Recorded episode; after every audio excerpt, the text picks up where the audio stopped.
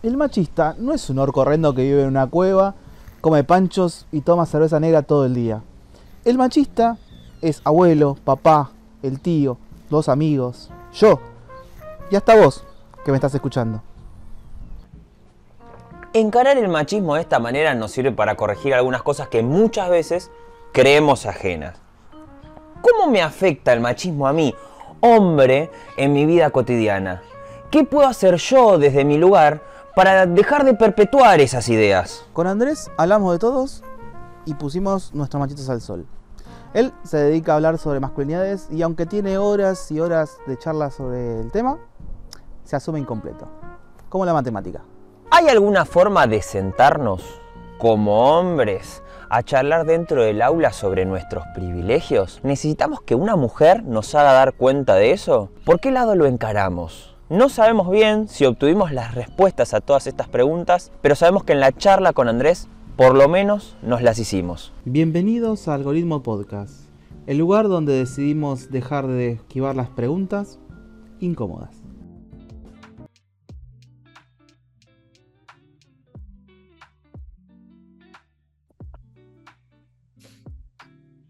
Buenas a todos y a todas que nos eh, siguen escuchando, nos continúan escuchando. Yo la verdad, eh, hay algo que, me gusta eh, ver, que somos de la estadística también, de las métricas. nos escucha mucha gente de otros lados. O sea, eso me parece súper interesante. Tipo, gente de El Salvador nos empezó a escuchar, gente de Portugal, gente de Alemania. Y nada, como que me, me incentiva un montón. No sé a vos, Nico, ¿Cómo está yendo? Me encanta cuando apareces en el, en el chat nuestro y de repente aparece un. No sé si, si es, si es, si, ha aparecido, no me acuerdo. Pero es como suma Egipto a la lista. ¿Qué? No, ¿de, qué? ¿De qué me estás hablando? sí, sí, sí. Es como que nos vamos es como un check, ¿viste? Vamos haciendo. Y, pero bueno. Si sos esa persona de Egipto, este capítulo va directo para vos. También, sí, totalmente. che, eh, vos, Nico, ¿cómo estás? ¿Cómo, cómo te sentís? ¿Cómo, cómo terminó tu semana? Tranqui. Eh, eh, bien, bien. Para quienes están escuchando, estamos, estamos cortando semana. Em, em, es la semana del arranque de clases. Oh. Em, así que nada, es, una semana de dar pautas. Es una semana de, dar ciertos alineamientos para decir, che, esto va a funcionar más o menos así. Eh, esto puede editarse, puede ir mejor o peor pero lo que quiero de alguna manera u otra es que ya que vamos a estar las 40 personas que estamos acá adentro y que la pasemos medianamente bien. Y mínimo. Yo tengo que, yo tengo que enseñarles algo, ustedes tienen que aprenderlo, alguien va a venir a decirnos qué está bien y qué está mal. En el proceso pasémosla bien. Por lo menos. Con un poquito de calor en el momento, quizás cuando nos escuchen capaz que hace un poquito de frío. Pero bueno, más allá de todo eso, envídennos mientras escuchan un rato. Em, vamos a empezar como para romper el hielo con esta sección que ponemos, eh, que se llama Mate Listo, muy original en nuestra parte. Eh, para con el invitado, invitade, eh, del día de hoy. Así que vamos con em, mate, café o té. Café. Café. Wow, qué voz. Discúlpenme. Eh, si si pudieras tener algún superpoder, ¿cuál sería? Volar. ¡Wow! Sí, Lo tiene repensado, me encanta. Es una persona que piensa, piensa mucho lo que va a contestar. La materia que no te gustaba en la escuela. Matemática. Y sí, claramente. Sí. Tenemos todas. somos eh, grandes, grandes artífices de, que nos odien. Después eh, química. Uy, uff, también, yo estoy en esa, ¿eh? Eh, bueno, y ahora otra pregunta eh, es, ¿quién sos y por qué crees que te invitamos eh, al episodio de hoy? Yo soy Andrés Arbit, soy uno de los co-creadores de Privilegiados y mm, creo que me invitaron a hablar sobre varones y por qué los varones somos como somos o hacemos lo que hacemos o podemos transformar lo que, lo que necesitamos transformar para construir un mundo más equitativo. Me encanta. Hoy, hoy creo que, hoy le decía a Nico en la previa antes, eh, hoy vamos a poner los machitos al sol. Eh, ¿no? Como, que vamos a ponernos ahí también, es ponernos en, el lugar de, en el que estamos, porque también, ¿no? un lugar en el que tenemos la voz bastante eh, eh, predominante y en el que tenemos más quizás el uso de la voz, ¿no? De la palabra como un, común denominador ya en los varones. Y bueno, ¿qué pasa esto en la escuela? No sé, vamos a pensar en eso. ¿Qué nos pasa a nosotros como, como docentes? ¿Qué te pasa a vos también como activista, Andrés, o como tallerista como, y demás? me parece interesante como que empecemos en ese lugar. Digo, ¿cómo te sentís eh, vos ocupando el lugar y cómo nació quizás esto de, privilegiados, digo, de, entender una, no sé si una necesidad, pero sí algo que, quizás no se estaba hablando en ese momento? Em, bueno, privilegiados surge en un momento que ahora podemos ver que surgimos varios espacios eh, donde nos agrupamos varios varones para repensar la masculinidad. En, otros espacios había varios varones, en privilegiados éramos dos nada más. Eh, más Lucía Rodríguez, que es nuestra compañera, y bueno, Gustavo Herzberg al principio. Eh, ahora ya somos cinco, que también está Juan Pablo Ares y Hugo Meyer, que son quienes nos con quienes más laburamos el mundo Twitch eh, Desorientados, que es ah, nuestro programa en Twitch. Em, y hay algo que empezó a pasar desde el 2018, que surgimos nosotros eh, como comunicadores, ¿no? Eh, Gustavo y yo venimos del mundo audiovisual, yo soy director, editor, ahora devenido en el locutor de las piezas que hacemos, y Gus viene del mundo de la, mm, del guion y es docente en la FADU, ¿no? Y bueno, entre nosotros lo que nos pasó y sentimos que hay algo ahí, está bien, entendemos que los feminismos no fueron creados en el 2015, pero en Capital Federal y en Argentina puntualmente también en todo el país, desde el 3 de junio de 2015, que fue la primera mm, eh, manifestación, el primer movimiento del Ni Una Menos, eh, a, muchos varones eh, nos empezó a generar duda la masculinidad que veníamos construyendo y empezamos a estar desorientados, ¿no? Podemos decir que desde el 2015 muchos de nosotros estuvimos desorientados y bueno, leyendo em, con Gustavo y bueno, yo empecé a ir a talleres también, empecé como a, a tratar de investigar esto, empecé a incomodarme con mi propia profesión, que era ser director publicitario, eh. Y en todo este devenir de hacer privilegiados, de salir al aire en el 2018 y ver que también aparecía el Instituto de Masculinidades y Cambio Social, que son eh, más del mundo académico y ahora también que están en, la gestión en Santa Fe y en la provincia de Buenos Aires.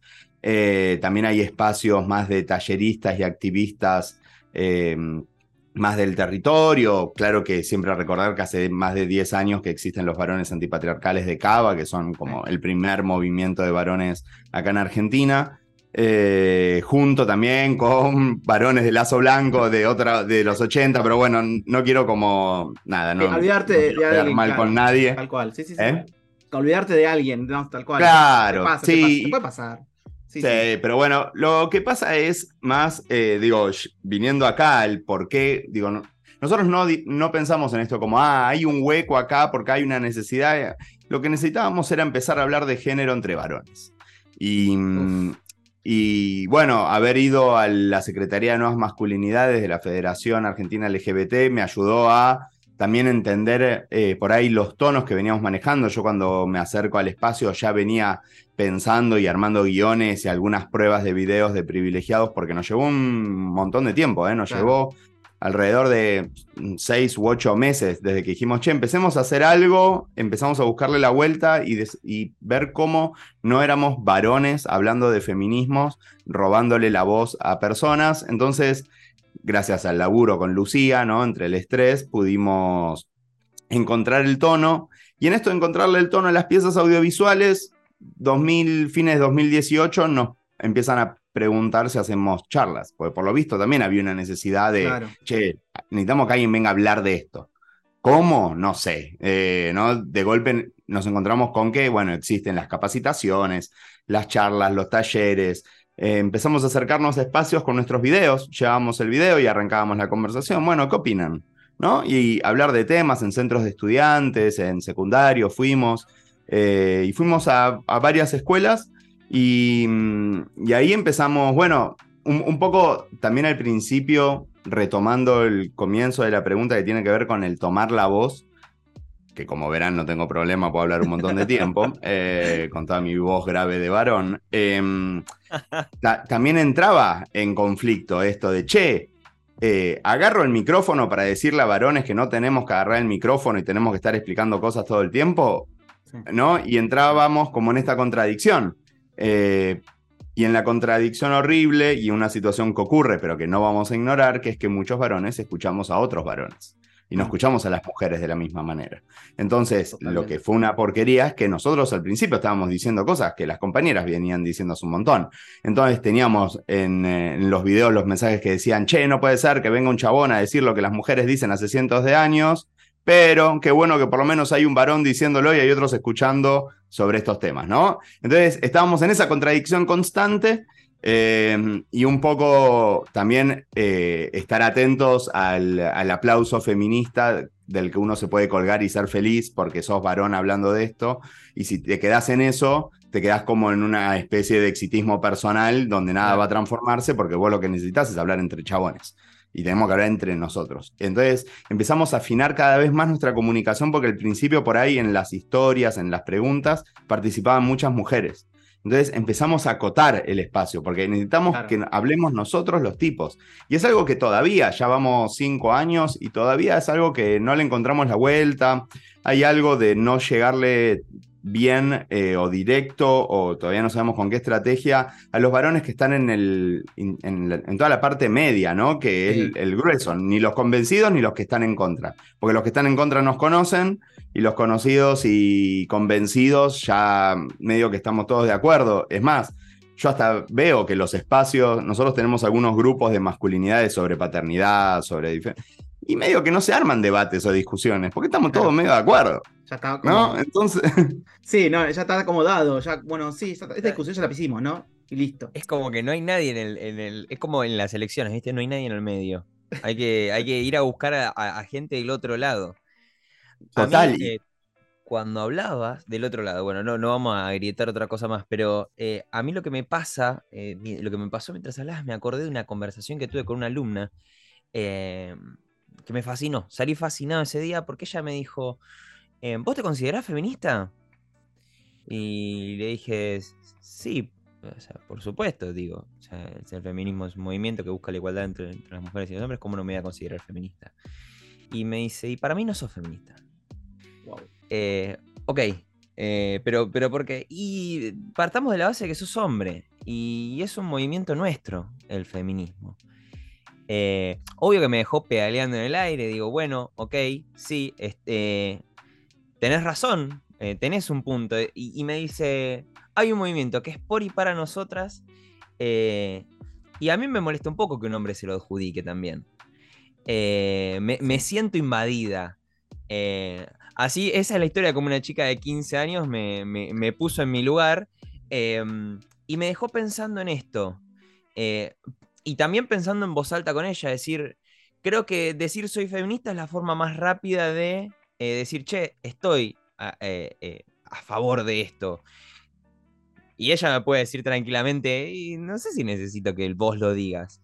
entonces, lo que quizás quiero empezar a pensar ahora, y que empecé a pensar en ese momento es, bueno, está un poco en un gris, pero ¿cuál es nuestro lugar entonces? Eh, eh, somos tres hombres eh, que vamos a hablar de esto. Digo, ¿cuál es el, rol nuestro dentro de esto que venís hablando vos? Es decir, bueno, esto de replantearnos, etcétera, etcétera, no está definido pero eh, quiero escuchar tu voz y quiero empezar a definirlo también, porque nada, de vuelta, a mí me dejó pedaleando en el aire la idea, mm. pues claro, sí, es suyo. Eh, sí, es como, qué sé yo, cuando decís que metimos un gol, no, lo metió, me metió uno de esos 11 que está jugando ahí adentro.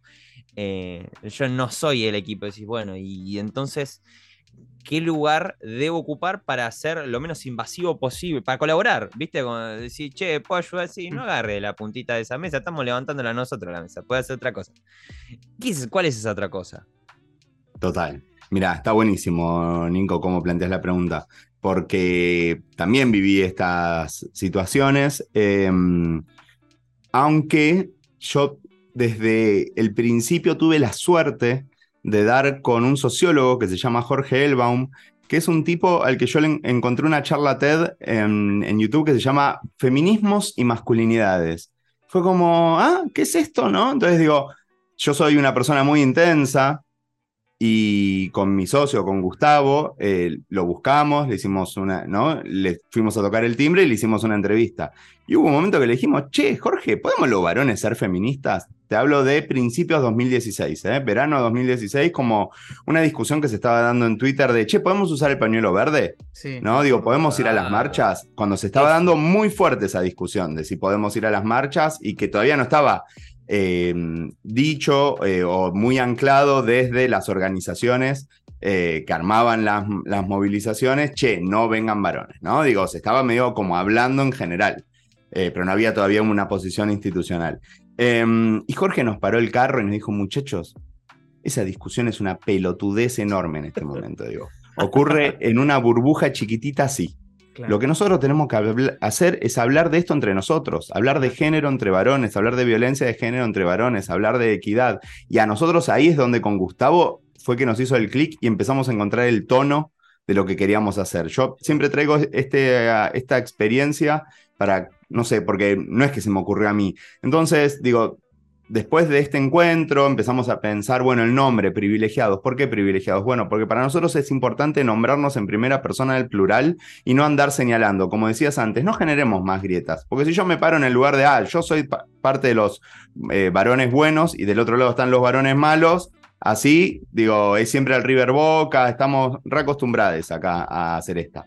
Entonces, bueno, privilegiados, somos todos machistas, bueno, repensemos todas nuestras prácticas machistas en conjunto. Y empezamos entonces a pensar, digo, lo que sí yo me considero, digo, yo no me considero un varón feminista, no me interesa, digo, hay algo ahí que hay gente que dice, no, pero yo necesitaría identificarme con algo para entender a qué movimiento pertenezco y para saber para dónde eh, van las velas, ¿no? Eh, y lo entiendo en algún punto. También em, me pongo a pensar que es una manera muy clásica, ¿no? De pensar la política también y de pensar las estructuras donde o lo personalizás o lo pones en una sola idea, en un solo nombre, y lo que nos enseñan los feminismos es que además son en plural. no decimos las democracias, ¿no? Digo, decimos los feminismos. Y lo importante de los feminismos es eso, es la amplia variedad. Cuando alguien también te puede decir, no, porque es el movimiento de las mujeres, excelente, digo, ¿por qué vos te lo adjudicás si el, el, sujeto político es la mujer? También dentro de los feminismos hay que tener cuidado porque viene alguien y te dice, claro, la mujer, la mujer hembra, la que tiene vulva, y ahí entras en una, en que es un problemón. Digo, por eso yo tomo, cuando dicen esas cosas, eh, no me voy a poner a discutir, digo, con, con, nadie sobre esto. Es más, me pasó de estar en algunas charlas donde he tenido personas preguntándome por qué un varón está dándonos una charla de género. Y yo decir, bien, es género, pero también es masculinidades. ¿Dónde nos paramos, Nico? Bueno, para mí es clave desde dónde hablamos. Y nosotros tenemos que hablar de masculinidades para masculinidades. Nosotros tenemos que hablar de lo que hacemos nosotros entre nosotros. No hablar del el empoderamiento femenino, no hablar de lo que creemos que ellas tienen que hacer o cómo hay que ayudarlas, no. Lo que nosotros tenemos que hacer es cómo entre nosotros podemos empezar a generar em, que el terreno ¿no? sea más equitativo, porque entre nosotros lo podemos hacer. Che, somos varios compañeros en, eh, la cúpula sindical y sabemos que hay eh, no sé, mujeres que quieren empezar a representar a sectores. Bueno, podemos empezar a intercalar eh, los, no sé, los tiempos en los que se toma el poder, podemos empezar a compartir, porque también existe esto de el miedo de los varones, ¿no? A perder nuestros lugares de privilegio, que no le vamos a, no le decimos así, ¿no? Le decimos más, estamos en contra de la discriminación positiva, Totalmente. pero que entendemos que si no existe discriminación positiva, hay gente que no llega nunca, digo, y está comprobado, comprobadísimo con estadísticas, con papers en todos lados, cómo es que existe el techo de cristal, cómo existe el, el, piso pegajoso, digo, cómo una mujer va a ascender a la par de sus colegas y sus colegas después del trabajo se van a jugar al fútbol con el jefe, ¿no? Digo, esa mujer queda totalmente relegada de charlas que son laborales, ¿no? Pero que tienen un tono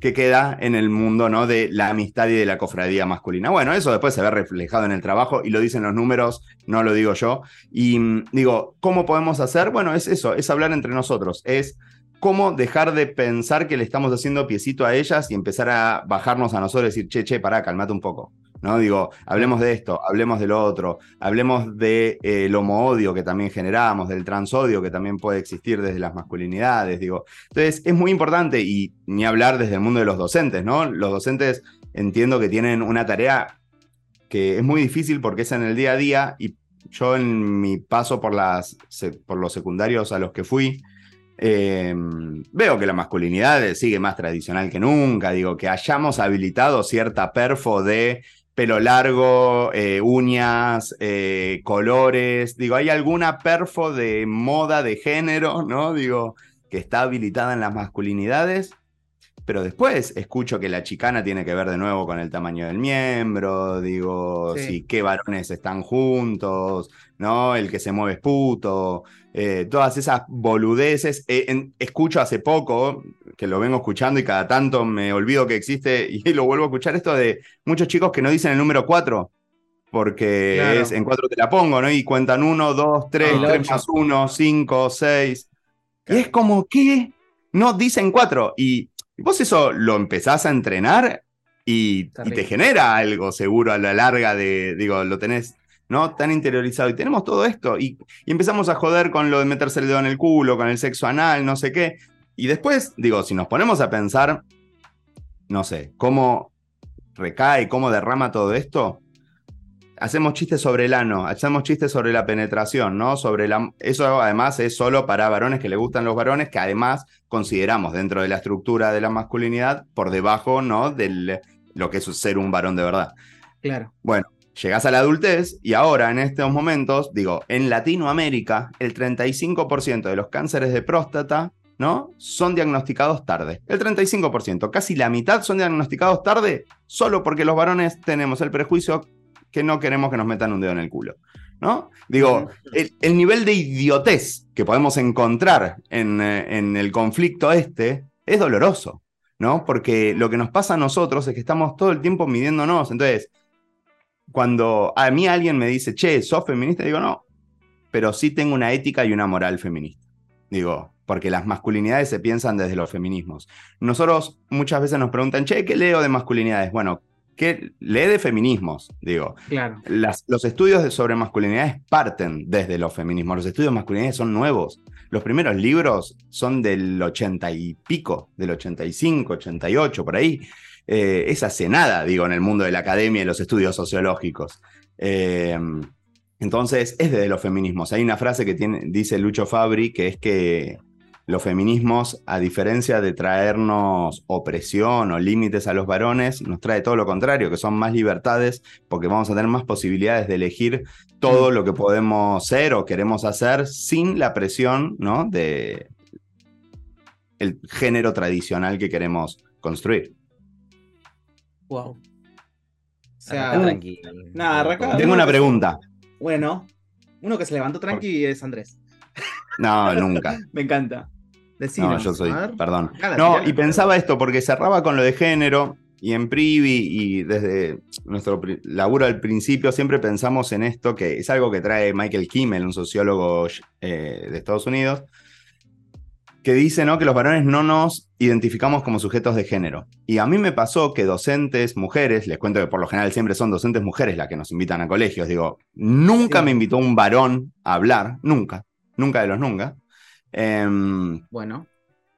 Lo, digo como síntoma ¿no? de lo que pasa dentro de, de las áreas de, ESI dentro de las escuelas. Digo, no. Eh, y pará, y no es raro, en los sindicatos pasa lo mismo, en las empresas eh, eh, grandes, chicas, en todos, siempre son mujeres las que están en los, bueno, en las áreas de género. Pero no me quiero ir del foco, que es que muchas docentes nos decían que cuando les decís que hay jornada ESI o que se va a hablar de estos temas, que los pibes dicen que hablar de género es hablar de mujeres o, de la diversidad, como que ellos no se ven en ese diálogo.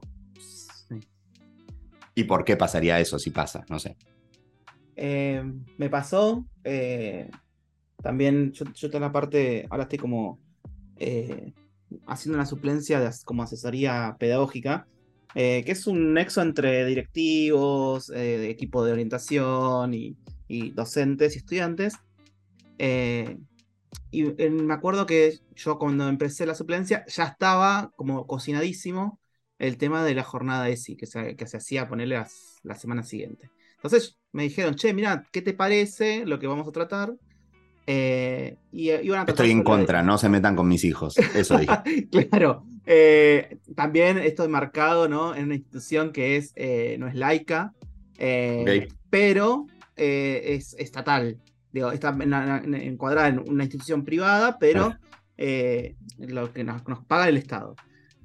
Lo, lo, llamativo era que se iba a tratar sobre la diversidad, porque justo era en la parte de octubre, queríamos, se quería hablar sobre la diversidad, perfecto, desde, bueno, la diversidad sexual y qué sé yo. Eh, entonces yo agarré y le dije a quien estaba eh, en ese momento eh, a cargo del equipo de ESI, digamos, que, raramente es una sola persona, como el equipo, pero hay una persona, le digo, bueno, mira, si vos necesitas que hablemos en algún momento de masculinidades, yo tengo personas como que. Eh, son como los simuladores, ¿viste? Yo tengo una persona que te puede solucionar la vida. Conozco las personas. sí, sí. Eh, y me pasaba eso, o sea, porque de repente vi como una. cómo se transformaba la cara, como diciendo, no, no, no, no, sé, pero. Viste, tengo algo, tengo una, una. Tengo tengo como una. como algo distinto con, el tema masculinidades, ¿viste? Y yo dije, bueno, me gustaría eh, charlarlo eso, no discutirlo, pero sí charlarlo, a ver qué pensás. Y porque de dónde me hablas, digo, porque. ¿Viste? Eh, pero bueno, me quedó picando esto, porque justo, bueno, la, disposición era más de, de, desde una visión más médica, ¿viste? La que venía a traer la charla también de la diversidad Digo, había otras cosas, digo, raro, pero bueno, me, llamó la atención. Digo, bueno, en cuanto al tema de, la, de, lo que pasa en el aula, yo también trabajo con jóvenes y adultos y adultas eh, y adultes. Eh, entonces, ahí es el, tema es mucho más complejo, quizás. Eh, porque nada, la parte territorial es, es, un, es, un, es una parte de la ecuación que, viste, uno no la tenía en cuenta, quizás uno piensa, en, bueno, ok, hay una temática, pero de repente cuando lo llevas o cuando pones en, acto eso, eh, como que se, hay, una, una, hay algo que es como que se pone muy poroso y como que no quiere entrar, ¿viste? O, no, no, no sé. Eh, y, lo que pasó que si bien les gustó, después la charla era, pero bueno, se hablaron de, le, hablaron a Pepito, que Pepito es, un, es parte de la diversidad. ¿No? Pero no se sentían parte de esa diversidad, como varones. Digo, y me llamaba la atención, y digo, no solamente varones, mujeres también. Eh, entonces, ahí es donde me, hacía ruido. Eh, bueno, también fue un tema de discusión, debate que yo quería entablar cuando fue el intento de magnicidio eh, a, la, vicepresidenta, porque también fue un tema de, pero viste, es porque es mina. Y claro, la, digo, hay una, hay una estigmatización también. Eh, entonces fue como, ok, hablemos de esto. Digo, estoy dando matemática, pero hablemos de esto que me interesa. Digo, ¿qué pasó? ¿Qué, qué es lo que les surge a ustedes? Digo, porque no les, les, está surgiendo más a los varones que a las mujeres decir esto. Digo, ¿qué pasa con ustedes? Digo, ¿qué, qué les pasa a ustedes con, con, esta reacción? Que, bueno, ¿qué dicen los medios de este tema? ¿Qué, qué, qué posición tomo? No, porque yo tengo que elaborar. Perfecto, yo también yo también trabajo, pero bueno, hay algo que excede las cosas. Bueno, ponerse a hablar en esa clase, que me tomó toda la clase casi, eh, fue más productiva y pensar también en cuando los llevábamos a las reuniones, cuando hice las reuniones de, eh, con docentes, las jornadas y demás, llevé el tema. digo, che, ¿sabes qué pasó en esta parte cuando hace un par de meses? Me pasó esto. Digo, estaría bueno para el año que viene, cuando hablemos de democracia, que vamos a cumplir los 40 años, quizás estaría bueno empezar a hablar de esto. Digo, esto también es, parte de la herramienta que tenemos los docentes. Quizás a veces es complejo de, sistematizarlo y hacer una actividad o, forzarlo, porque a veces cuando uno fuerza las cosas, viste, no sé si está, tan bueno, eh, pero sí pensarlas. Eh, pensar en el colectivo, no solamente en lo individual, porque quizás en la parte colectiva eh, uno tiene más, eh, más poder, no, no más poder, pero sí más, eh, logran, más logran un aprendizaje más significativo, más, más interesante. pero bueno, nada, la experiencia es esa, digo, que me, llamó la atención estas dos cuestiones. Primero, por un lado, la persona responsable sobre el tema de sí. Y por otro, los estudiantes y las estudiantes frente a esta, este hecho que, nada, paralizó a, gran parte de la población, eh, pero que también es, es, cuestión de hablarlo, ¿no? Es como que hay, oportunidades en las que uno tiene que ponerse, eh, a remangarse y listo.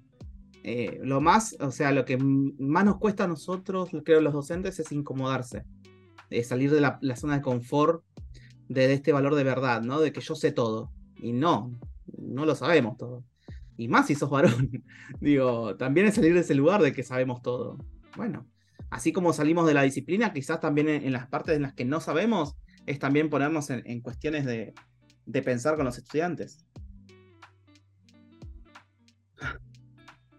Acomodarse creo que es, que es la palabra. Eh, retomo así, algo cortito como para responder a lo que decía eh, Andrés. Em, me, pasa que, que, siento que eh, cambiar la perspectiva eh, es como que hay una necesidad de cambiar la perspectiva. Esta, esta perspectiva de propone Andrés, no sé si la escuché muchas veces. Hablar desde, desde qué me toca y qué tengo y qué tengo que cambiar. Em, eh, o sea, el incomodarse, decir, che, antes, antes de, de, empezar a grabar, eh, Andrés decía, ¿y por qué no le preguntas a, tu círculo de amigos por qué siguen usando puto para insultar? Y, ya, ya, ya está, yo ya ahí me incomodo y está buenísimo. Em, pero digo, eh, partir de, esa base de incomodarse, sobre todo porque si no, eh, seguimos hablando, siento, ¿no? personalmente y por lo menos en, pensar, mira, no, no, te digo a, a, nivel macro, digo a nivel micro, pensar en, mi propia sala de profesores. Em, y, y quizá hablar de la ESI como, eh, bueno, que se ponga el forro, y bueno, las chicas tienen que tener más oportunidades. Y creo que como dice Emma, bueno, sí, es algo que los pibes tienen que saber y tenemos que ser iguales, pim, pum, pam. Bueno, a ver, esto es la función cuadrática.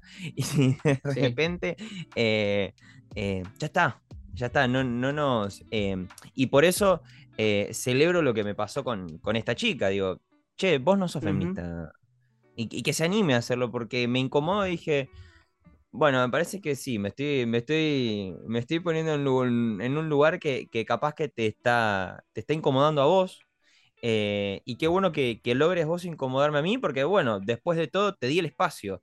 Dije, sin querer queriendo, se abrió esta posibilidad en una clase de matemática y que siga sucediendo lo celebramos, pero creo que em, eh, lo que quizás estaría bueno es partir de esa base, decir, bueno, está bien, eh, ¿qué estoy haciendo mal? No que mm, estoy haciendo mal para, para, señalarme o para señalarnos, hay, hay algo también que, viene de, la propia costumbre, decir, eh, bueno, a ver, nos sentamos ahí con las piernas abiertas y empezamos a hacer chistes sobre pitos cortos. nos reímos todo, termina el recreo y nos vamos. Claro. Y nada, nos reímos, pero por la costumbre que tenemos de, vivirlo así desde chiquito. Este es un pico corto, este es un culo roto, este es un puto. Listo. Y nos reímos y en ningún momento nos hicimos esa pregunta. Y Andrés la hacía antes de empezar a grabar y ah, bueno. Ok. No, pero ah, mientras hablabas, Nico, me acordaba esto de, bueno, que lo podemos conectar un poco más con, con, la matemática también. El tema de la validez, que nosotros en matemática nos, es como dada una premisa, nosotros validamos si está bien o no mal, digamos, desde la parte eh, individual, ¿no? Dice, bueno, que este razonamiento es válido, qué sé yo. Desde la parte que, tu estudiante te puso esta pregunta, en realidad también es esto de, que eh, ella no necesita una validez. Como vos como varón le tenés que validar de que, ok, sí, está bien, ok, está todo joya. Porque también es algo en lo que nos pasa, eh, creo que los varones, de que tenemos la, intención de siempre validar al otro. Como la validación siempre de lo que está diciendo. No, me, parece que hay algo, medio, medio por ahí. No sé si. Pero Emma, te hago una pregunta. ¿No es necesaria también ustedes como docentes, como referentes de validación? Digo, porque ahí puedes entrar en un conflicto, decís, ah, sí, valido a los chabones, pero no a las minas porque tengo un problema, no, de. Claro. digo, hay como porque digo, porque me imagino, ¿no? En el rol de docentes, también pueden caer en algún paternalismo y que ahora se rehabla de esto. Y decís, bueno, soy el referente adulto con tal conocimiento de este espacio. Eh, en estos 80 minutos, yo me encargo de validar y de paternalizar a quien se me dé la gana, ¿no? O bueno, no, no sé si así, pero digo, pero sí, no, no en esos términos. Sí, sí, te entiendo.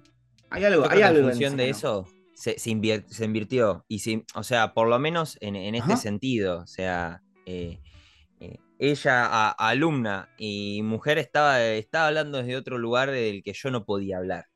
claro. Em, eh, yo creo que, que, en esa intervención, no digo que cuestiono lo que estaba diciendo, porque la charla se estaba dando en función de, de, que coincidíamos y que, en la charla coincidíamos, con, todos coincidíamos. La corrección fue desde el lado eh, decir, eh, profe, parate en otro lugar. Claro. Eh, no, igual estoy de acuerdo que por ahí lo que planteo o pregunto no es para esa escena en particular, sino como pensaba, viste, como en el general, cuando nos paramos en la idea, esto de criticar la validación. Hay veces que hay que estar atentos porque, ah, porque a veces también, che, todo es mansplaining. No, no siempre que un varón le cuente algo a una mujer es mansplaining. Eh, no siempre que un varón explique algo es mansplaining, aunque parecería ser la definición. Digo, la definición de mansplaining, y voy a hacer mansplaining, es cuando le estás explicando algo a alguien que esa persona ya sabe. Que por ahí ustedes dos ya saben esto, pero yo lo estoy aclarando quizás para los espectadores eh, o oyentes. Me encanta.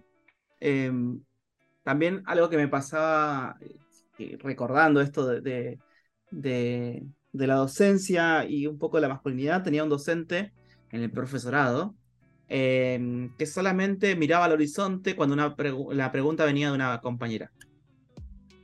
¿No? Entonces, teníamos lamentablemente hacer la pregunta nosotros, como varones, eh, para que sea respondida. Aparte de, tenías, uno le tenía como cierto respeto, ¿no? Porque decís, en el final este me come. Digo, claro. y esto hace poco, podemos decir. Sí, sí, sí, sí, digo, eh, se jubiló por suerte, ya está, no, no está más en el sistema, eh, pero igual, digo, wow, digo, en ese momento... Pero lo que decís... Terrible. Ah, perdón. No, lo que decís yo lo escuché en escuelas técnicas, donde profesores de mecánica no dejan que las mujeres toquen los motores, pueden rendir solo lo teórico, no las dejan manipular los motores. Por Dios. Digo, tremendo, ¿eh? Sí. Eh, en escuelas técnicas grosas, no estoy hablando de algún de las que son las 3, 4 referentes de Capital Federal, hay gente así. Y medio que en las escuelas técnicas, eh, no soy de escuela técnica, así que voy a hablar tocando de oído y de conocer a mujeres. No te metas con la escuela técnica, viejo. Eh, no, no, pero he escuchado muchas veces esto de eh, chicas saliendo de escuelas técnicas diciendo que eh, la, supervivencia en la escuela técnica es varonizarse. Vamos a, poner una nueva palabra. Digo, eh, yo salí de una escuela técnica, che, sí, re macho. ¿Cómo? Se, masculinizan, la masculinización. pero re, eso es verdad. yo fui dos años a la escuela técnica número 12 General San Martín, enfrente de la estación de tren de Retiro donde en mi año éramos tres divisiones y había una mujer solo en primero tercera, creo. Eh, entre 90 personas había una sola mujer. Eh, después habían dos en tercero, pero así, en toda la escuela sabías que había cinco mujeres. Así que sí, entiendo que tiene que haber una estrategia para sobrevivir a ese terreno. Es bastante. Bueno, em, la cantante, em, ¿cómo se llama? Ay, bueno, no este es un tema re extra, así que borralo. ok. fue el nombre, ni lo tengo. ni lo tengo. Otra cosa que, me surge, Hernán, em, eh, de eh, lo que hablabas. Porque Andrés. Me encanta, me redicen Hernán. Me encanta. No sé por qué leí Hernán. Porque encima leí Andrés, dije Andrés en mi mente. No pasa nada. Me equivoqué, está bien. Esto no, no pasa nada. Por alguna razón tengo cara de Hernán, ¿eh? Porque me lo han dicho muchas veces. Dicho Hernán, es raro. Es raro porque leí el Andrés, aparte. Dije Andrés en mi mente. Bueno, sí, sí, como... eh, ya está listo. Primera semana de clase, Nicolás. Vas a terminar. ¿Qué, qué, pasará al final de noviembre? Quédese para escuchar el último capítulo. Em, algo que decías es, bueno, hay hay tantas organizaciones, hay tantas personas, hay tantos varones charlando. Eh, ¿Por qué crees que, por otro lado, y algo que también hablamos, off the record, podemos guardiar acá, eh, tenés la libertad, em, ¿por qué crees que, surgen o que hay o que existen o, o, sea, eh, vamos a decir, ustedes tienen privilegiados, hay, debe haber ahí, por suerte no la encontré todavía, por suerte el algoritmo es bueno, pero debe haber ahí una, cuenta de Instagram que en lugar de privilegiados sea eh, las mm. víctimas de siempre o algo así. Digo, sí, aguanta el eh, patriarcado. Claro, claro. pobres, pobres los hombres. Arroba pobres los hombres. Y digo, em, ¿por qué crees que, después de tanto tiempo eh, y tanto que se ha hablado, surgen aparte con, con con, fuerzas, ah, vamos a decirlo desde nuestro punto de vista, ¿no? Mm. Eh, siempre atrás, adelante desde nuestro punto de vista, pero yo siento que son fuerzas hacia atrás, porque si, obviamente se ha avanzado. Eh, eh, y un montón, en un montón de cosas. Hay, a, veces agarramos y vemos series en las que el, padre por 15 ovejas entrega a su hija al, mejor postor. Entonces, eso por suerte no existe más. Eh, y es un avance, pero a veces eh, siento, escucho, y era lo que hablamos antes de, empezar a grabar, que es, eh, ¿por qué surgen fuerzas hacia atrás a, esto que, nada, la verdad, mm. hoy, hablando así, y lo que estamos planteando, no debería. ¿Por qué sucede? Bueno, está, está buena la pregunta, Nico, porque lo que tenemos que ponernos a pensar es que por lo general, además, siempre estos movimientos surgen en respuesta, ¿no? En respuesta a la búsqueda de derechos, en la eh, respuesta de eh, denuncias, porque son todos movimientos que se empezaron a afianzar y que si ahora podemos describir un poco cómo piensan y cómo eh, articulan, podemos ver de dónde vienen, qué quieren, ¿no? Porque también está esta idea instalada que casi que es revolucionario ser de derecha, ¿no? Digo, se creen revolucionarios, eh, ¿no? Digo, se dicen republicanos, se ponen un montón de motes em, y son todos eh, antiderechos, personas muy odiantes, pero que si vemos desde el movimiento Michu y desde el Ni Una Menos, eh, que son los dos movimientos que han marcado la verdad, los feminismos en el planeta, la, lectura de la perspectiva de género. Digo, en España aplauden los feminismos argentinos, que después eh, se extendió todo para Latinoamérica. en Estados Unidos ocurrió el Michu. Y, y, en base a todos estos nuevos movimientos en los que les estamos diciendo, che, no está bien que tu pareja de, todos los, de toda tu vida eh, quiera tener sexo con vos en cualquier momento y te coja. Digo, eso es violación. Entonces empezó a hablar de eso que no se habló nunca. O sea, hace poco estamos hablando del consentimiento en las parejas establecidas en el tiempo, ¿no? Digo, en parejas que están hace, hace muchos años, bueno, puede haber un abuso. Se empezó, se, habló porque el año pasado em, una actriz dijo en una radio que a quién no la despertaron alguna vez siendo penetrada. Como si eso estuviese bien, generalizarlo. Y que podemos decir, claro, pero que además, Emma, digo, podemos decir, che, si hay consentimiento, esto está arreglado, está consensuado previamente, che, no tengo problema de me despiertes penetrándome, me calienta, me no sé qué, bla, bla, bla, listo, lo hacemos, ¿no? Pero hablarlo en una radio, en un medio de comunicación, diciéndolo como, ¿quién no se comió una media luna rellena de dulce de leche un día o quién no fue penetrada al dormir? Bueno, es normalizarlo, ¿no? Entonces digo, empiezan a ver todos estos movimientos, empieza a haber toda una situación de vamos a, replantear la caballerosidad, los códigos de la masculinidad, qué son los códigos dentro de la heterosexualidad, de cómo nos estábamos vinculando, qué pasa entonces con la violencia económica, que es algo importantísimo. Che, eh, la mujer de la pareja sabe cuánto gana el marido, sabe cuánta plata hay adentro de la cuenta bancaria, sabe las compras que se están haciendo. Digo, ¿por qué este tipo de la nada se compró un auto y no entiendo cuánto gana mi marido? Bueno, eso es violencia, eso es violencia económica, ¿no? Digo, empezamos a problematizar los memes eh, sexistas, empezamos a problematizar compartir el contenido eh, pornográfico eh, grabado sin consentimiento, quizás de chicas, ¿no? O compartido sin consentimiento, porque por ahí ellas se grabaron con consentimiento, pero no querían que eso sea compartido. Empezamos a problematizar entonces el hecho de compartir. y ahora, digo, hace un tiempo desde privilegiados problematizamos el hecho de recibirlo y no decir nada, problematizamos el hecho de además reenviarlo, ¿no? Digo, nosotros estamos problematizando el hecho de ser un eslabón de la cadena, porque qué fácil es desentendernos de los que generan, del, ¿no? de los extremos, de los más violentos. Nosotros por lo general hacemos una pregunta en nuestras charlas, ¿no? Y vamos, vemos una nube de palabras donde tratamos de desarmar prácticas machistas, ¿no? Y con esto empezar a dejar de pensar que machismo es un violador o un femicida nada más. En el medio hay un montón de cosas. Bueno, un montón de varones empezaron a enojar con esta situación. Hay un movimiento, creo que surgió en Canadá, después se expandió por Estados Unidos y ahora está por todo el mundo, que son los incels, que son los varones ah.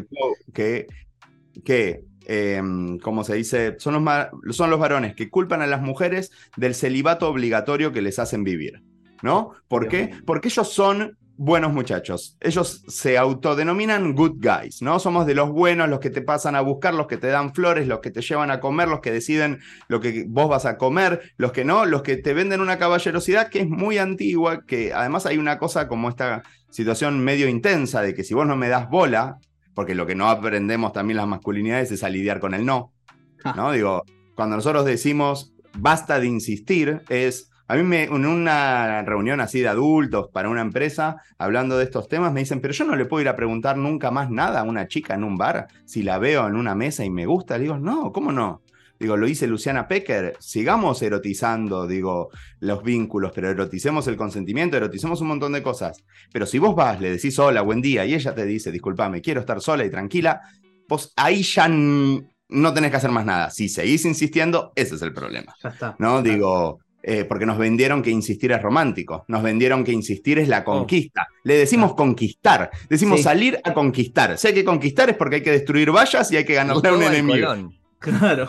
Claro, pero tenemos que derribar, eh, por lo menos, eh, la muralla de ese castillo que tenemos que conquistar, ¿no? Digo, hay que, avasallarlo con cierta violencia, que la violencia puede ser la parla, la plata, la estructura, digo, el momento, nosotros decimos, cuando hablamos de consentimiento, a veces nos dicen, pero que está mal querer armar una cena romántica con los fines de, sí, no está mal, el problema es no hablar de lo que queremos hacer. Porque después llegas al momento y alguien dijo, ah, no, no pensé que íbamos a coger. Eh, y ahí nos frustramos, nos enojamos, quizás esa persona no se puso la ropa interior linda para esa noche, ¿no? Pero vos das por sentado que pagaste una cena, que llevaste acá a tal lugar y vas a recibir una dádiva al respecto, ¿no? Entonces, bueno, muchas masculinidades empezaron a reaccionar ante estos, ante los movimientos de búsqueda de derechos el aborto fue una gran excusa también para decir eh, qué pasa si yo quiero ser padre y la madre no.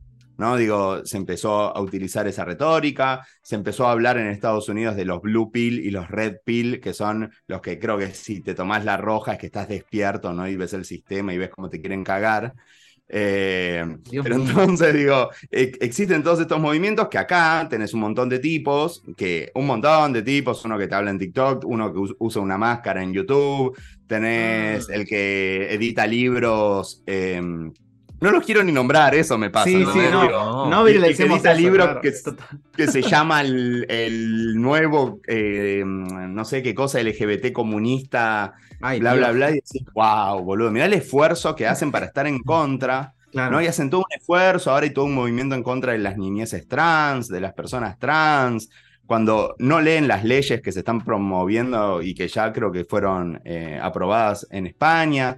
Em, digo, hay todo un movimiento de estos varones que están enojados con los feminismos que vienen a destruir los vínculos y que vienen a sacarnos de nuestro lugar. Hay empresas donde yo tengo que ir a hablar con los capos, eh, los líderes de, los, de, ciertos grupos, de ciertos em, áreas, para convencerlos y para que me conozcan y que vean por qué está bueno charlar de masculinidades. Porque su miedo es, no, el tema es que me van a echar y, van y quieren poner una mujer, ¿no? O oh. eh, también el miedo es, che, nosotros en una agencia de publicidad nos dijeron, eh, el tema es que ahora vos no te podés meter en un ascensor solo con una chica, porque puede pasar cualquier cosa. Le digo, ¿qué es lo que puede pasar? Y no, la rozás y por ahí después te denuncian. ¿Cómo? Y perdón, ¿por qué la vas a rozar? No, bueno, por ahí no pasa nada y te denuncian. Le digo, perfecto, ¿quieren hablar de denuncias falsas? Hablemos de denuncias falsas. El 0,01% de las denuncias en, en, todos los años eh, es falsa. O sea, eh, estamos hablando, y veamos algo también, los femicidios que ocurren, en promedio, las mujeres asesinadas hicieron entre 25 y 30 denuncias. Entonces, que tengan el tupé de hablar de denuncias falsas es muy fuerte, ¿no? Digo, cuando nos estamos agarrando de un número muy, muy, muy, muy chico, que lo lamento, es un bajón. Es un bajón que a alguien le caiga una denuncia falsa y que, eh, no sé, se habla siempre de la historia de un chico de eh, una provincia del sur que se suicidó. Es una mierda eso. Claro que es tremendo, pero no es culpa de los feminismos. Todo eso es culpa también del patriarcado y del machismo. Entonces, cuando todos estos varones que están enojados, vos empezás a tirar del hilo de por qué están enojados, en el medio está el feminismo, pero al final de todo está el patriarcado. Está el patriarcado porque a vos te vendieron que tenías que ser fuerte, que tenías que tener un propósito como varón, que tenías que tener una mujer al lado que te aplauda, porque hay tipos en TikTok diciendo que a los varones no nos gustan las mujeres con títulos universitarios porque no nos importan. Porque nosotros necesitamos a alguien dulce, eh, suave, que nos cuide, que aplauda nuestros logros, porque lo dicen así, ¿no? Eh, quieren y dicen, no estamos en contra de que las mujeres estudien, pero eso no nos va a calentar nunca, no nos erotiza. ¿no? El nivel de inseguridad que maneja esta gente, digo, y lo peor de todo es que comparto lo que decís, ellos tienen muchos más seguidores que todos nosotros. Y eso es lo que está pasando. Privilegiados es el perfil que más tiene en Argentina de masculinidad de seguidores, tenemos 95 mil seguidores cuando al lado nuestro hay un perfil que lo único que hace es hacer memes machistas, tiene 550 mil seguidores. Bueno, entonces digo, claro. y nuestros seguidores, el 69% son mujeres, el 31% son, son varones.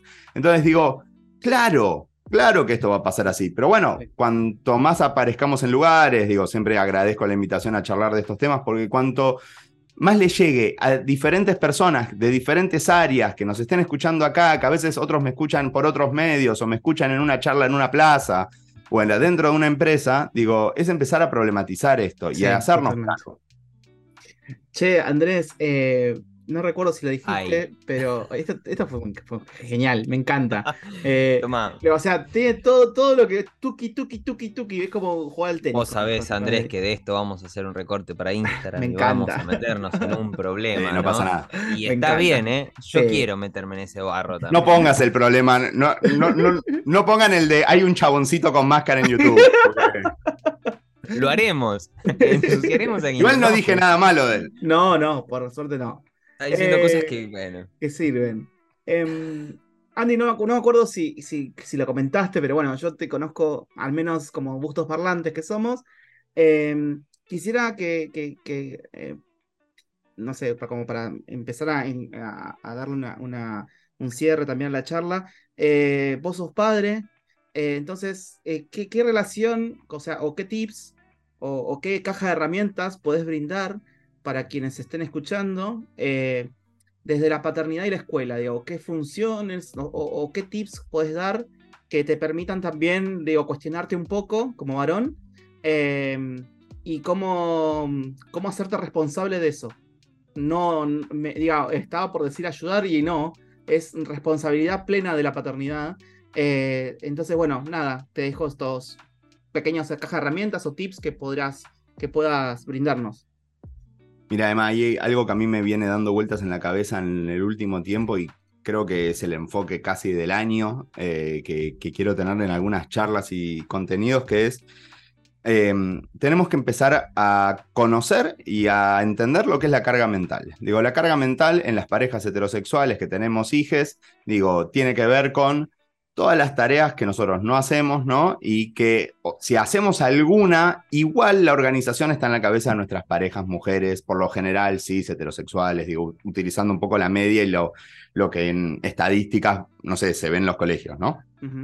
Em, entonces, para mí es clave empezar a darnos cuenta de dónde tenemos que empezar a ser responsables. Y a mí me gustan los tips prácticos. Tips prácticos, simples, sencillo, cortito y al pie. Todos los padres tenemos que estar adentro del chat de familias.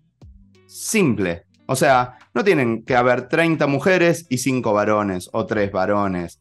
¿No? Digo, ¿por qué? Porque es parte de hacernos cargo. Si no estamos ahí adentro, hay alguien que recabe esa información y nos la cuenta o se ocupa. Entonces, quiere decir que estamos todo el tiempo teniendo una secretaria que nos habla de esa temática, ¿no? Digo, nosotros no estamos adentro de ese chat y no nos estamos enterando. Y te dicen, eh, pero se hablan boludeces, se hablan un montón de cosas. No.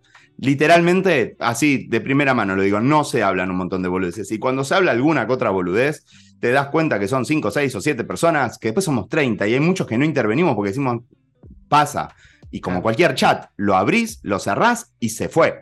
Digo, cuando son boludeces. Y lo digo en serio porque pasa un montón y te dicen, no, el, ¿quién tiene la campera de tal? No la tengo, no la tengo, no la tengo. No pasa nada. Pero también está buenísimo enterarnos de un montón de cosas que después podemos accionar solos. Che, ya tengo la caja de zapatos que tienen que llevar el jueves, que gracias a Laura que lo dijo en el chat.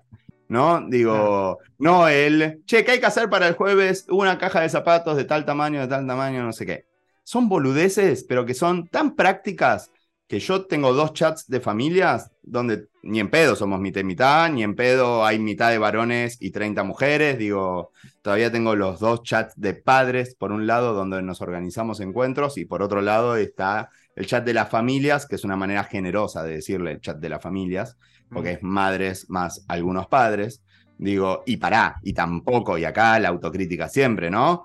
Yo no te junté una plata para un regalo de una docente, yo no te fui a comprar un regalo, yo eh, hablo a veces, cada tanto, eh, debería participar más, con toda la, tipo, haciéndome cargo de, estoy ahí adentro, pero tampoco soy el crack. Eh, tampoco voy a juntar la plata de todos porque con las deudas que me aparecen en el banco se me van a ir.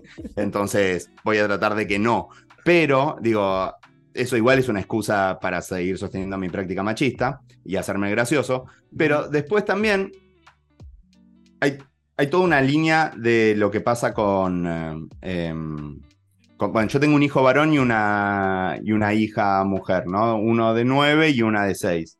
Y ya es re loco como en la escuela todavía, desde el jardín, se escuchan estereotipos clásicos, ¿no? En el que eh, mi hija cree que los varones son más fuertes, ¿no? Digo, en mm. sala de cinco, y eso es obvio, que venía del profesor de gimnasia, no tengo como casi ni la menor no, tengo pruebas, pero tampoco tengo dudas. Eh, pero también, digo, había yo, cuando, bueno, fue la pandemia, em, daban algunas clases por Zoom, que mi hija estuvo en algunas, pero bueno, no, no le gustaba tanto el jardín por Zoom. La propia seño, ¿no? Un día se disfrazaron y a una o dos nenas, solo a nenas, le dijo, a ver, date una vueltita y mostrarnos el disfraz. Dar una vueltita está cargado, ¿no? De, de toda una cosa sexual, que el, yo Gerardo Sofovich.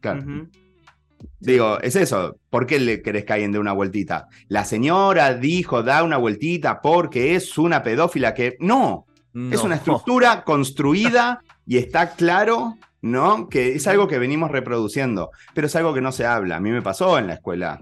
Cuando mi hijo iba al jardín, mandar un mail de che, nos estaría. Algunas familias teníamos ganas de hablar de estereotipos de género, eh, que veíamos que se seguían reproduciendo. Y la respuesta del colegio fue no, la verdad es que a nosotros hablar con la E es algo muy complejo. Yo te estoy hablando de peras, vos me respondés con queso, ¿viste? Y es como... Hay como, o sea, una respuesta medio automática, decir, eh, no, queremos hablar de género, vos querés que mi hijo sea gay y yo no te lo voy a permitir. No, no, no, no, pará, pará. Sí. Vamos por pasos. Total. Es como, se lleva ya. Y hay algo que dicen no, porque además acá en la escuela tratamos eh, la ESI hace muchísimos años. Y en algún punto es verdad porque también hacen cosas muy bien. ¿no? Digo, que aprendan mucho sobre la intimidad de su cuerpo, que aprendan que las partes privadas no hay que tocarlas, que mi hija haya vuelto hablando de vulva y no de vagina, me parece un montón, también está buenísimo, digo, para estos tiempos, es, digo, la terminología correcta. Eh, en sala de cinco tuvo como unas profes más, más piolas. Em, entonces, nada, hay, hay todo algo, todavía las masculinidades, digo, se van transformando, pero nosotros, un tip fue también hacer el ejercicio activo de que mi hijo tenga amigas mujeres. O sea, que no se junte solo con el grupo de cinco varones. Porque mi hijo es del grupo de los futboleros, ¿no? Que me imagino en las escuelas siempre es así. Tenés los chicos que dibujan y juegan juego de mesa, los que juegan al fútbol, las chicas que hacen esto, las chicas que hacen lo otro. Son así, cuatro o cinco grupitos. Y mi hijo es de los que juega al fútbol, le encanta el fútbol, es un cabeza de fútbol que no habla de otra cosa, pero nosotros hicimos el esfuerzo, además nos llevamos bien justo con esas familias, tenemos la suerte de que tenga amigas mujeres. Eh, y también, pero el ejercicio fue en la semana, bueno, invitas a un amigo y otro día invitas a alguien que no invitamos nunca, ¿no? Y ahí también cayeron pibes que no había invitado nunca en la vida y que por ahí ni hablan adentro del aula. ¿no? Pero lo quiso invitar. Hoy justo me paró un padre, me dijo un padre de una nena con la que no sabía si se llevaban bien. ¿Lo puedo invitar a la casa? Bien. Mañana va a la casa de otra amiga. Wow. es una locura. O sea, implícitamente lo, vos, lo, estás llevando a que. O sea, ustedes, como, como dinámica, lo llevan a, a que conozca también otro otras realidades, quizás también compartir otro, otra, otra intimidad con otras personas. Está buenísimo. Es una, sí, y es una decisión activa, porque si pensamos que gracias a los tiempos que corren, mi hijo se va a ser amigo de chicas, yo te digo que por los tiempos que corren esto no está cambiando. Digo, todavía ves los cumpleaños, ves cuando se juntan, se juntan en grupitos. Digo, y es siempre igual. Es, lo mismo. claro, digo. Un chico metido entre las mujeres, pero. Sí. Por eso, digo, yo fui a la primaria en los 90, digo, y el varón que hablaba con mujeres era un maricón que no sé qué, que bla, bla, digo. Ahora no está más esa, por ahí tan marcado así, me parece, digo, que no está como tan por ahí. Por ahí depende cada masculinidad. Mi hijo maneja una masculinidad hegemónica, que juega al fútbol, es blanco, es como, es delgado, digo, podemos pensar como todas sus, sus hegemonías. Eh, ¿no? Tiene una masculinidad tradicional eh, en cuanto a esa estructura, pero es eso. ¿Cómo lo hacemos? Bueno, activamente hablamos, ¿no? De, de mm, tener amigas. Activamente hablamos de empatía. Activamente hablamos de solidaridad tampoco dejamos de decir, che, está bueno defender a... Una vez mi hijo tiene como una anécdota que él solo a los cuatro años defendió a un amigo de él en la plaza, de una pareja de hermanos, y le requedó esa idea de defender a los amigos. Y yo creo que eso también está bueno. Porque por ahí también te dicen, uh, no, pero defender para una masculinidad a sus amigos, la cofradía, la violencia. No, hay códigos. Digo, ¿y por qué a mí me gusta hablar de varones y por qué me gusta repensar mi masculinidad? Porque a mí me gusta ser varón. Yo quiero siempre dejar en claro, a mí me gusta la masculinidad, me gusta ciertos códigos, la, la camaradería, el humor. Digo, hay algo que lo estamos repensando y que yo creo que eventualmente vamos a poder corrernos de la solemnidad de la corrección política que se cree que es de cierta forma y que en realidad es de cierta forma porque tenemos miedo que los fachos agarren nuestro discurso y crean que nos estamos riendo de las minorías y no, que nos estamos riendo entre nosotros de lo que hacemos por ahí.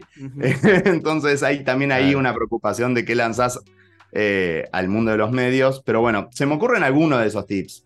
Eh, puedo pensar alguna que otro, pero siempre es desde la masculinidad para repensar la masculinidad, ¿no? No el, che, León, si ves que a alguna amiga a alguien le pega, lo cagas a trompadas. Y no. No. no, Raúl, no, Raúl. tratar, bueno, tratar de no resolver las cosas a las piñas fue todo un tema, pero también entender, sin llenar de moral a la violencia, que a veces la violencia en los varones nos ayuda a sobrevivir a algunas situaciones. Digo, eh, entender que yo puedo soñar con un mundo utópico donde las docentes están todas re presentes y re atentas a todo lo que pasa, pero por ahí hay un pibe que está cagando palos a tu hijo, que ya le dijo 100 veces a la docente, que ya le dijo, por favor, no hablemos, no sé qué, y hay un día que por ahí lo tiene que empujar. Digo, y hay un día donde, digo, y muchos lo aprendimos así, ¿no? Muchos aprendimos que eh, bancan, como dándole al más fuerte de la celda, eh, me respetaban ¿no? en la masculinidad que me tocó transitar. Eh, ¿Es lo que queremos que pase? No, no es lo que queremos que pase. Es como cuando pienso en mi hija en el mundo de las citas. Yo, claro que voy a decir, vos haces lo que quieras, cogete a quien quieras, no sé qué. Y, pero por ahí tenés que aprender crack maga para romperle la nariz a un boludo que todavía no aprendió de consentimiento. Claro. Digo, porque me encantaría que todos estemos educando varones que no violen más que mujeres que se sepan defender. Pero todavía las mujeres se van a tener que saber defender. Y yo hago esto porque en algún punto espero que mi bisnieta pueda caminar tranquila por la calle y cogerse a quien quiera sin que nadie la juzgue y que mis bisnietos sean chabones que no violen a nadie y, y, que por lo menos aboguen por la equidad. Me encanta. Ahí tenés, Emanuel. ¿eh? Sí, terrible. ah, Yo eh, no voy a agregar nada. La verdad que, ¿para qué agregar? No, ya Eh, está. sí, o sea, ya está. Eh, voy yo- va- van a ir dos preguntas, Andrés, de cierre. Una la voy a hacer yo, otra la va a hacer Emma, pero va a ser cortito. La primera pregunta o propuesta em, es, eh, vos nos contabas que haces charlas, que tenés invitados de colegios, nosotros somos profesores, entonces eh, te pensamos entrando en un aula em, y pensando que este tema necesita de cierto impacto eh, y que necesita cierta respuesta y cierta incomodidad, eh, ¿con qué pregunta entras? ¿Con qué pregunta arrancás una charla dentro de un aula? Elegí la edad, el año que quieras, yo lo pienso en secundario. Yo. Una pregunta. mm, ¿Qué? Un- no, eso, una pregunta. Ah. No, Yo me topé con diferentes situaciones, porque hice pruebas sobre esto. Quise entrar hablando de masculinidad desde una y generó más resistencias que, que otras cosas, ¿no? Digo, la primera vez que entré sin, yo en mi charla a veces tengo como toda una previa de 15, 20 minutos donde te cuento qué me pasó a mí para estar acá hablándote de lo que estoy hablando y lo que escuché Claro. para que empecemos a hablar del tema y que no tengas tantas resistencias. ¿No? Pero la primera vez que entré y dije, hola, buenas, ¿cómo les va? Siempre quinto año, pongamos, ¿no? Digo, o sexto en un, eh, en un técnico. Eh, ¿Qué nos hace varones a los varones? ¿No? Y con esa pregunta, Ahí está. sin una previa, eh, un, un- un- un- un previo laburo del espacio y de la temática que se iba a tratar, ellos saben que viene alguien a hablar de ESI y, y masculinidades. No se entiende bien. La gente no escuchó de estos temas, ¿entendés? Totalmente. Y, y entonces sale de una, ser buena persona, eh, tratar con respeto al resto, ser solidario, eh, amar mucho a todas las personas que me rodean. Y son todas respuestas hermosas. Y que son las que siempre pensamos que, bueno, eso es lo que es ser una persona, claro. ¿no? general, claro, Jugar al positiva. fútbol. Jugar al fútbol. Claro. eh, Pero cuando empecé con eso, entonces ya de una tengo que empezar a decir, no, pero ¿qué nos tiene que gustar a los varones? ¿No? El fútbol. Y, tenés, y yo eso lo voy llevando, pero ellos ya se paran en un lugar de, pero ¿qué es este prejuicio que tenés con todos nosotros? Que no es un prejuicio, digo, está basado en nuestras vivencias, en la estructura social y todo. Entonces, lo que sí a veces hago es, che, yo estoy acá porque, bueno, el 3 de junio de 2015 me interpeló esta situación, ¿no? Y hablo siempre de nosotros, varones en primera persona. Eso es una estrategia que tengo siempre. Nunca me van a escuchar decir los varones que hacen tal o cual cosa. Yo siempre trato de decir nosotros, excepto recién hoy que hablamos de los incels, porque no me voy a meter adentro de ese colectivo. Em, sí, ¿no? Les digo, bueno, 2015 pasó esto, 2016, 17, scratches, 2018, 2019, en el 20, bueno, tuvimos pandemia, pero se empezó a hablar de estos temas, 22 los varones empezamos a hablar de algunas cosas, y ustedes ahora, ¿con qué se sienten desorientados? Les hago esa pregunta, como en cuanto a género, ¿qué los desorienta? ¿No? Por lo general, nuestra charla, el título se llama Desorientados varones en primera persona. ¿No? Es esto de pensar que este golpe feminista, esta ola, nos revolcó, nos dejó en la costa y estamos re perdidos, no sabemos para dónde ir, pero entendemos por ahí para dónde no tenemos que volver, ¿no? Claro. Porque yo no sé qué masculinidad está bien o está mal para adelante, digo, eh, en lo general. Sí entendemos que hay prácticas que tenemos que dejar atrás. Entonces, me sale como preguntar eso, ¿no? Sobre la desorientación y eso empezó a tener eh, buen resultado. Eh, y fue mucho mejor, fue muy bueno para lugares de adultos también, Claro. porque sur- surgen, che, mi hija me marca la cancha con esto, mi sobrino, mi sobrina, en la mesa pasa esta discusión y no supe cómo manejarlo.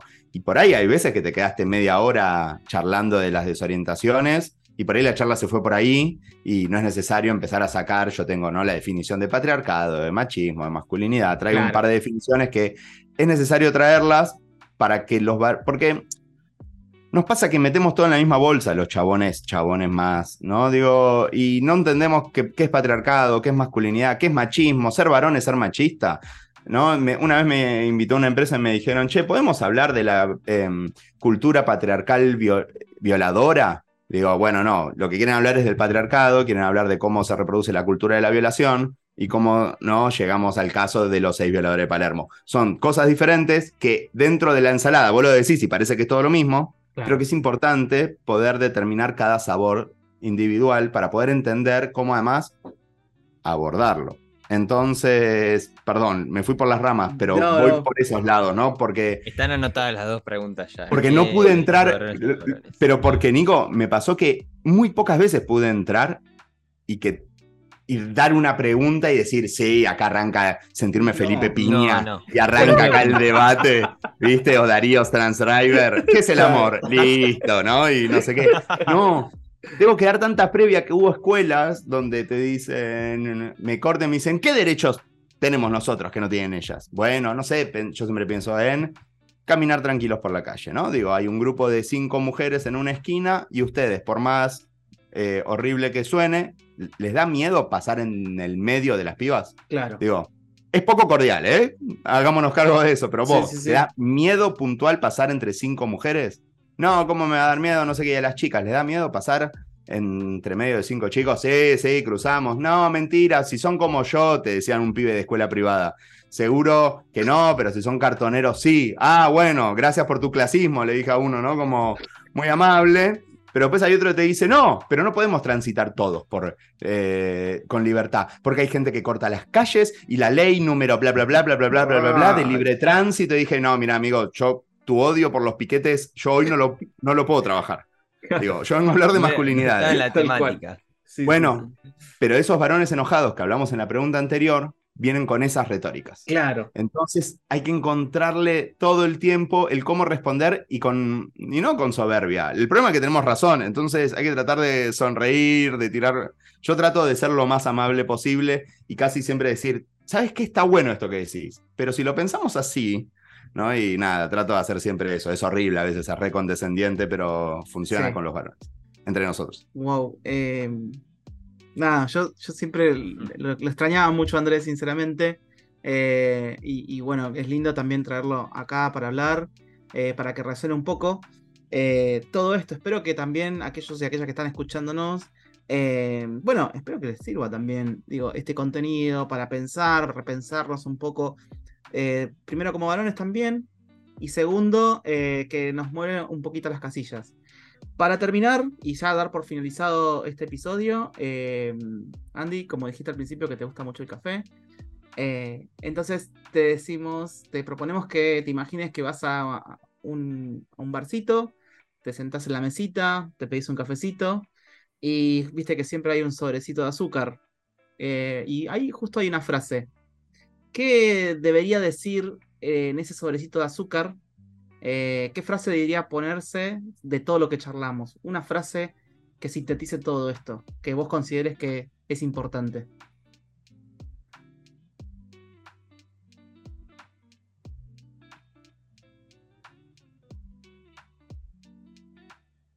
Em, ¿Cuál dije de Lucho Fabri? Hubo una frase del Lucho que tiré. Eh, mm, Era buena. Ay. Lo, que pasa es que a mí me cuesta resumir en, estas cosas, me cuesta resumirme. Eh, sería un paquete de un kilo de azúcar, eh, donde yo pondría una frase. Te, puse en una, aprieto, está bueno. Está bueno. pero está, está bueno. A mí lo que me gusta también traer para pensar y para corrernos de la victimización y del está todo mal, entonces hay que tirar toda la basura y los varones somos la víctima. Yo creo que la frase que podría ir es, podemos ser varones como varones hay en el mundo siempre y cuando no estemos sometiendo ni violentando a nadie. Listo. Bueno, porque, bueno, después habría que explicar, ¿no? Porque dentro de la estructura de género, los varones nos sometemos entre nosotros y así nos estructuramos como masculinidades y no nos educamos, pero bueno, eso viene, con QR. Con QR. Sí, Es el menú. Viene con QR un video. bueno, amigo, la verdad, un placer eh, haberte tenido hoy. Eh, un placer eh, que me hayan invitado. Un montón de cosas, creo que hay un montón de Digo, que creo que hay otro como otro episodio también, porque la verdad que es, eh, nos quedamos bastante cortos. Pero bueno, nada, agradecidos también de que hayas podido eh, venir. eh, y aceptado la propuesta. Espero que te hayas eh, sentido cómodo también, eso sobre todo. Y Comodísimo, la, la, pasé re bien. Muchas gracias, Emma, muchas gracias, Nico. La verdad que gran conversación y, me voy muy activado. bueno, eso, es lo bueno. Bueno, y aquellas, y aquellas que nos siguen, eh, está Andrés en arroba privilegiados RH, R, no, ¿cómo es? Arroba privilegiados guion bajo RRSS. Ahí está, ahí está.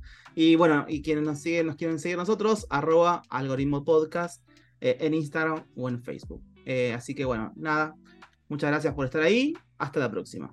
Hasta la próxima.